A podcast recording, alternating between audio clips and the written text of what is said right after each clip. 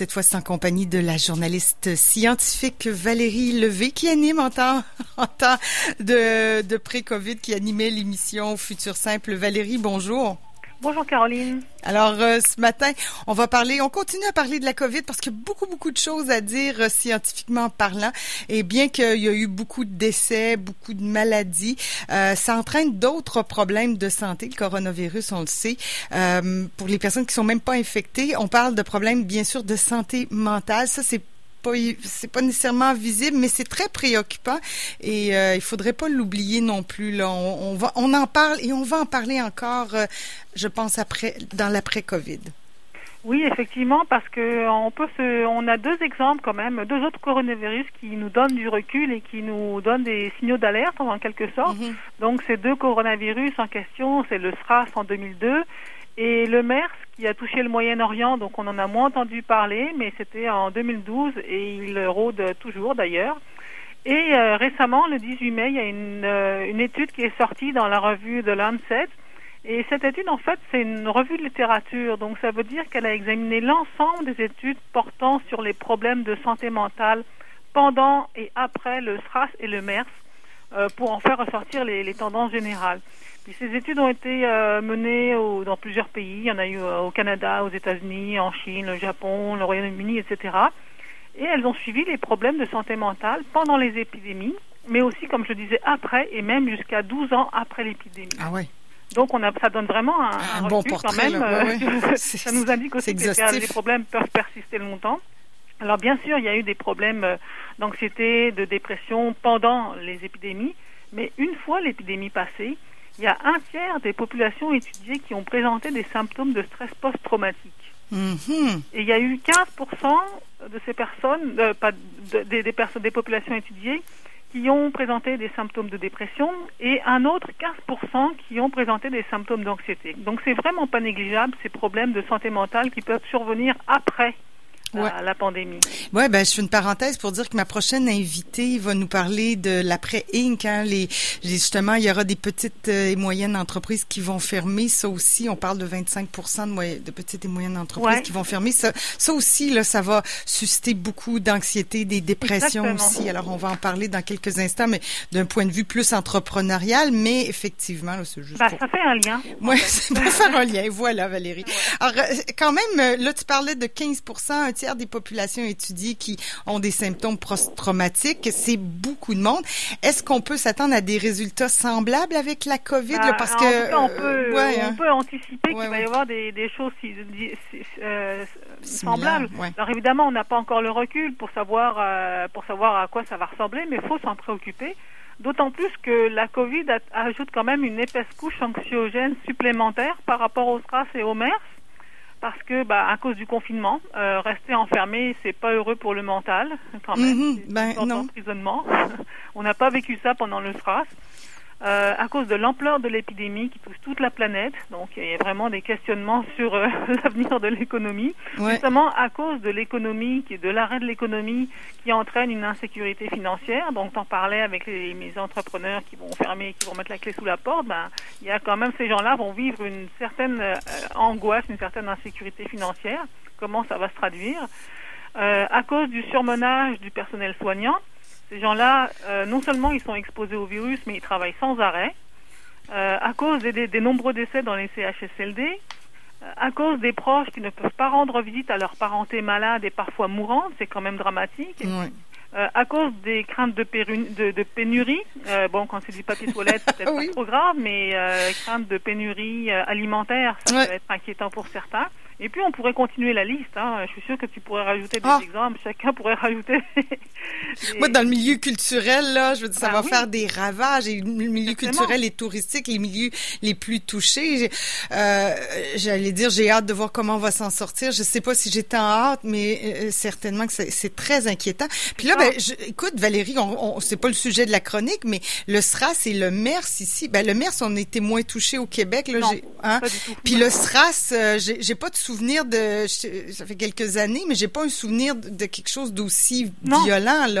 Hein? C'est ça. Alors, euh, les chiffres que tu nous as donnés, ça risque peut-être d'être euh, à tout le moins euh, pareil ou un peu plus élevé. On verra. on verra. Quand on voit ce que le SRAS et le MERS ont donné, là, un tiers des personnes ou 15 bah, là, on peut s'attendre à, je sais pas, peut-être euh, des chiffres plus importants, euh, considérant euh, toute la couche d'angoisse qui tourne autour de la COVID quand même. Oui, oui, on n'a qu'à écouter les informations. Là, c'est assez intense. Est-ce qu'il y a présentement des études qui se penchent sur les problèmes de santé mentale qui pourraient surgir, même en ce moment là? Est-ce qu'on est capable d'avoir un focus sur ce qui se passe là, là? Bah, il y en a certainement plusieurs et euh, entre autres, il y en a une à l'université de Sherbrooke. Donc euh, l'équipe a fait un, sondage auprès de 600 personnes, 300 au Québec et, 300 hors Québec. Et ils ont observé que euh, un Canadien sur quatre souffre d'un trouble de stress post-traumatique, donc en ce moment même, et qu'un autre Canadien sur quatre souffre d'un trouble d'anxiété généralisée probable.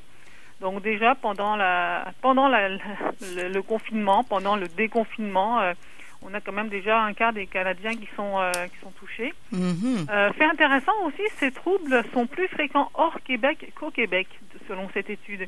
Il semblerait que les Québécois font davantage confiance en leurs autorités provinciales que les autres résidents des, des autres provinces. Et les Québécois seraient plus confiants d'avoir la bonne information pour bien comprendre la pandémie. En fait, cette étude, elle, fait aussi, elle étudie en même temps euh, l'influence de la communication dans les médias et des fausses nouvelles sur le, stress que ça pourrait engendrer. Ouais, ben... Peut-être comme un lien entre, euh, bon, c'est sûr que si on est aussi exposé à des fausses nouvelles qui empirent les choses, qui nous font des théories du complot dans tous les sens, peut-être que ça va en toucher certains qui vont vivre un stress encore plus important. Donc c'est intéressant cette étude, ça va être à suivre. Euh, dans la même veine, il y a aussi euh, Charles Morin, qui est le directeur du Centre d'études des, troubles du sommeil de l'Université Laval. Lui, il participe à une étude internationale sur l'insomnie durant la Covid. Donc c'est une étude en cours, là, il n'y a pas forcément de résultats encore. Mais euh, cette insomnie pourrait venir d'un bouleversement de la routine quotidienne, comme il le dit, parce qu'avec le mhm. télétravail, on n'a plus notre petite routine quotidienne. Mais aussi, euh, ça peut aussi venir d'une anxiété sous-jacente. Hein. quand on a tous ces problèmes qui nous tournent en tête, euh, le sommeil peut être plus dur à trouver. Ouais. Et le professeur Morin recrute d'ailleurs des volontaires pour son étude. Ah ben moi je serais intéressée. Je fais pas d'insomnie, mais je fais des rêves étranges. Je sais pas, je dois ah pas être la seule, mais mes rêves sont teintés. Je sais pas, mon quotidien est plus le même, hein. donc mes rêves sont Que j'essaye de... des téléphones, de téléphone, toi qui passes maintenant. Moi, je rêvé de téléphone. Oui, c'est ça. J'ai un téléphone au bras, collé au bras. Euh, Valérie, d'un point de vue plus sérieux, on disait que le quart des Canadiens concernés par donc des problèmes de santé mentale, on... ben, quart, c'est beaucoup là un quart. Euh, il faudrait donc approfondir comment on peut venir en aide, puis aussi peut-être déterminer, voir en tout cas, est-ce qu'il y a des personnes plus à risque que d'autres? Oui, et euh, là-dessus, en fait, euh, j'ai trouvé des données intéressantes dans un autre article qui est écrit par des psychologues et psychiatres français, un article qu'ils ont écrit sur le site The Conversation. Euh, eux, ils s'intéressent aux personnes qui sont déjà aux prises avec des problèmes de santé mentale et que la Covid pourrait donc exacerber. Hmm. Donc, euh, parce qu'il y a, y, a, toutes les personnes qui habituellement n'ont pas de problème et d'un seul coup se retrouvent confrontées avec l'angoisse de la Covid et vont avoir des problèmes, mais il y a tous ceux qui ont déjà des problèmes de santé mentale, c'est que ça pourrait aggraver leur cas. Donc, par exemple, euh, la crainte d'une pénurie alimentaire pourrait exacerber les troubles du comportement alimentaire, par exemple. Euh, un autre exemple, c'est l'ennui le confinement qui pourrait augmenter l'addiction aux jeux en ligne. Pour ah passer le temps, hein, on va aller jouer en ligne. Et ça pourrait, je pense que c'est déjà, euh, ouais, c'est ça, c'est pas juste au conditionnel. Oui, exactement. Donc euh, en France, l'autorité de la régulation des jeux en ligne a d'ailleurs émis un communiqué de mise en garde parce que le produit brut des jeux en ligne et notamment du poker en ligne a triplé pendant le confinement. Donc peut-être que c'est parce qu'il y a plus de personnes qui se sont mises à jouer, mais peut-être aussi que c'est que les joueurs jouent davantage et deviennent dépendants. Ouais, donc il y a beaucoup beaucoup d'éléments à surveiller pour la dépendance. Euh, est-ce qu'on a remarqué des choses par rapport à la dépendance aux drogues, aux stupéfiants? Parce que là, est-ce que ça peut être le même phénomène dans ce cas-là? Ben là, les psychologues et psychiatres auteurs de l'article craignent un peu un effet inverse, mais euh, à l'issue tout aussi dramatique. Donc ce qui se passe, c'est que pendant le confinement, l'approvisionnement pour ces substances est devenu plus difficile. Donc, les personnes dépendantes vivent une ah sorte de sevrage, pas un sevrage complet, mais, une sorte de sevrage. Alors, a priori, ça peut sembler une, bonne chose, sauf que peut-être que ces personnes ce sevrage n'était pas forcément voulu par, euh, par ces personnes-là. Et euh, à la sortie du confinement, bah, quand l'approvisionnement redevient plus facile, euh, elles vont vouloir consommer à nouveau et mm. reprendre le niveau de consommation d'avant le confinement. Mais comme mm. leur corps a été partiellement sevré, bah, la, la consommation d'avant le confinement, ça devient une surdose avec forcément des problèmes de, santé derrière. Coudon, on s'en sortira pas. Faut pas dire ça. Non, non, non, soyons positifs. Peut-être qu'ils auront plus envie de consommer aussi, ces gens-là. Ah bah oui, mais à ce moment-là, il faut qu'ils aient un suivi. Ah oui. Et est-ce qu'il va y avoir justement, ça fait partie des problèmes, euh, parce que les services d'aide pour les personnes dépendantes sont quand même restreintes pendant le confinement, donc peut-être qu'il y en a qui vont profiter justement que c'est plus difficile de, s'approvisionner pour euh, commencer à se défaire de leur dépendance, mais il faut quand même qu'il y ait un suivi. Et s'il n'y a pas le, les, services d'accompagnement pour les, pour les suivre, ça va être difficile. Et on comprend bien que les consultations par visioconférence, c'est pas forcément adapté pour ces, ces, ces, personnes. Il y en a qui sont dans la rue, il y en a qui n'ont pas accès à un ordinateur. Donc, euh, c'est un autre problème aussi. Bon, alors, tu parlais de surdose. Oui, ben, s'il y a des surdoses, donc, il peut y avoir des, ben, soyons pas négatifs, là, mais ça pourrait arriver, plus de décès. Alors, ce serait des décès qu'on pourrait lier indirectement à la COVID à ce moment-là. Eh, exactement. Donc, autrement dit, on peut mourir de la COVID sans être infecté par le ben coronavirus. Oui, mm. ouais, malheureusement. Ouais, et euh, donc ce sera des comme des décès collatéraux là qu'à un moment donné il faudra peut-être euh, compiler. Et parmi ces décès indirects de la Covid, il faut aussi ajouter les suicides. Et euh, ce serait pas, ce serait loin d'être négligeable. Mm-hmm. Est-ce que, bon, on le disait, la, la Covid, ça peut accentuer euh, les troubles d'anxiété et de dépression déjà préexistants et conduire euh, au suicide. Mais la crise économique, les pertes d'emploi, donc ça c'est là que ça fait un lien avec ben l'interlocutrice suivante ou ton interlocuteur suivant, je sais pas. Euh, donc euh, l'incertitude financière, tout ça, ça pourrait conduire au désespoir et au suicide de, de certains.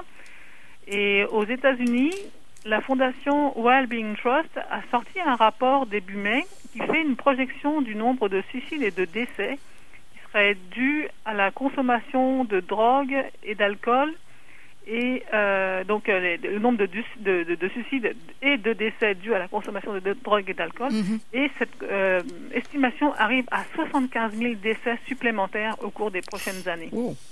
Oui, ça rajoute. Ça, bon, on est aux États-Unis, disons, mais bon, ça risque d'avoir des, des résonances ici aussi au Canada. Ouais, oui, c'est ça. Ça, c'était pour les États-Unis. Donc, euh, puis ils ont quand même bien fait ça. Hein. J'ai regardé ce, rapport-là. C'est quand même État par État, en tenant compte de la situation euh, économique dans les États, etc. Donc, c'est quand même un travail euh, sérieux qui a été fait. Et en Australie, l'association médicale australienne craint aussi que la crise sanitaire, mais aussi économique et psychologique, augmente le nombre de suicides de 25% dans les prochaines années. Mmh. Ouais, donc euh, il va falloir euh, vérifier, euh, être vigilant et déployer des ressources d'accompagnement pour toutes sortes de personnes, euh, donc les, personnes qui sont en difficulté financière, les personnes, bon, toutes sortes de personnes, pour éviter que finalement la Covid euh, se transforme en épidémie de suicide. Ouais, il va falloir être bienveillants les uns avec les autres, être solidaires. Le mot d'ordre, là, c'est, ça va se poursuivre même dans l'après-Covid. Valérie, merci beaucoup. Puis je vais en parler aussi avec Annick de celle euh, que, que tu connais peut-être, puisqu'elle est directrice générale de Septembre Éditeur. Et c'est elle qui écrit livre L'après Inc avec euh, plein d'auteurs également. On va en parler. Merci Valérie. Ça va être intéressant. Ouais, merci beaucoup. Bonne semaine. Au revoir. Ah ben, on se parle vendredi en fait. Oui. OK, bye bye.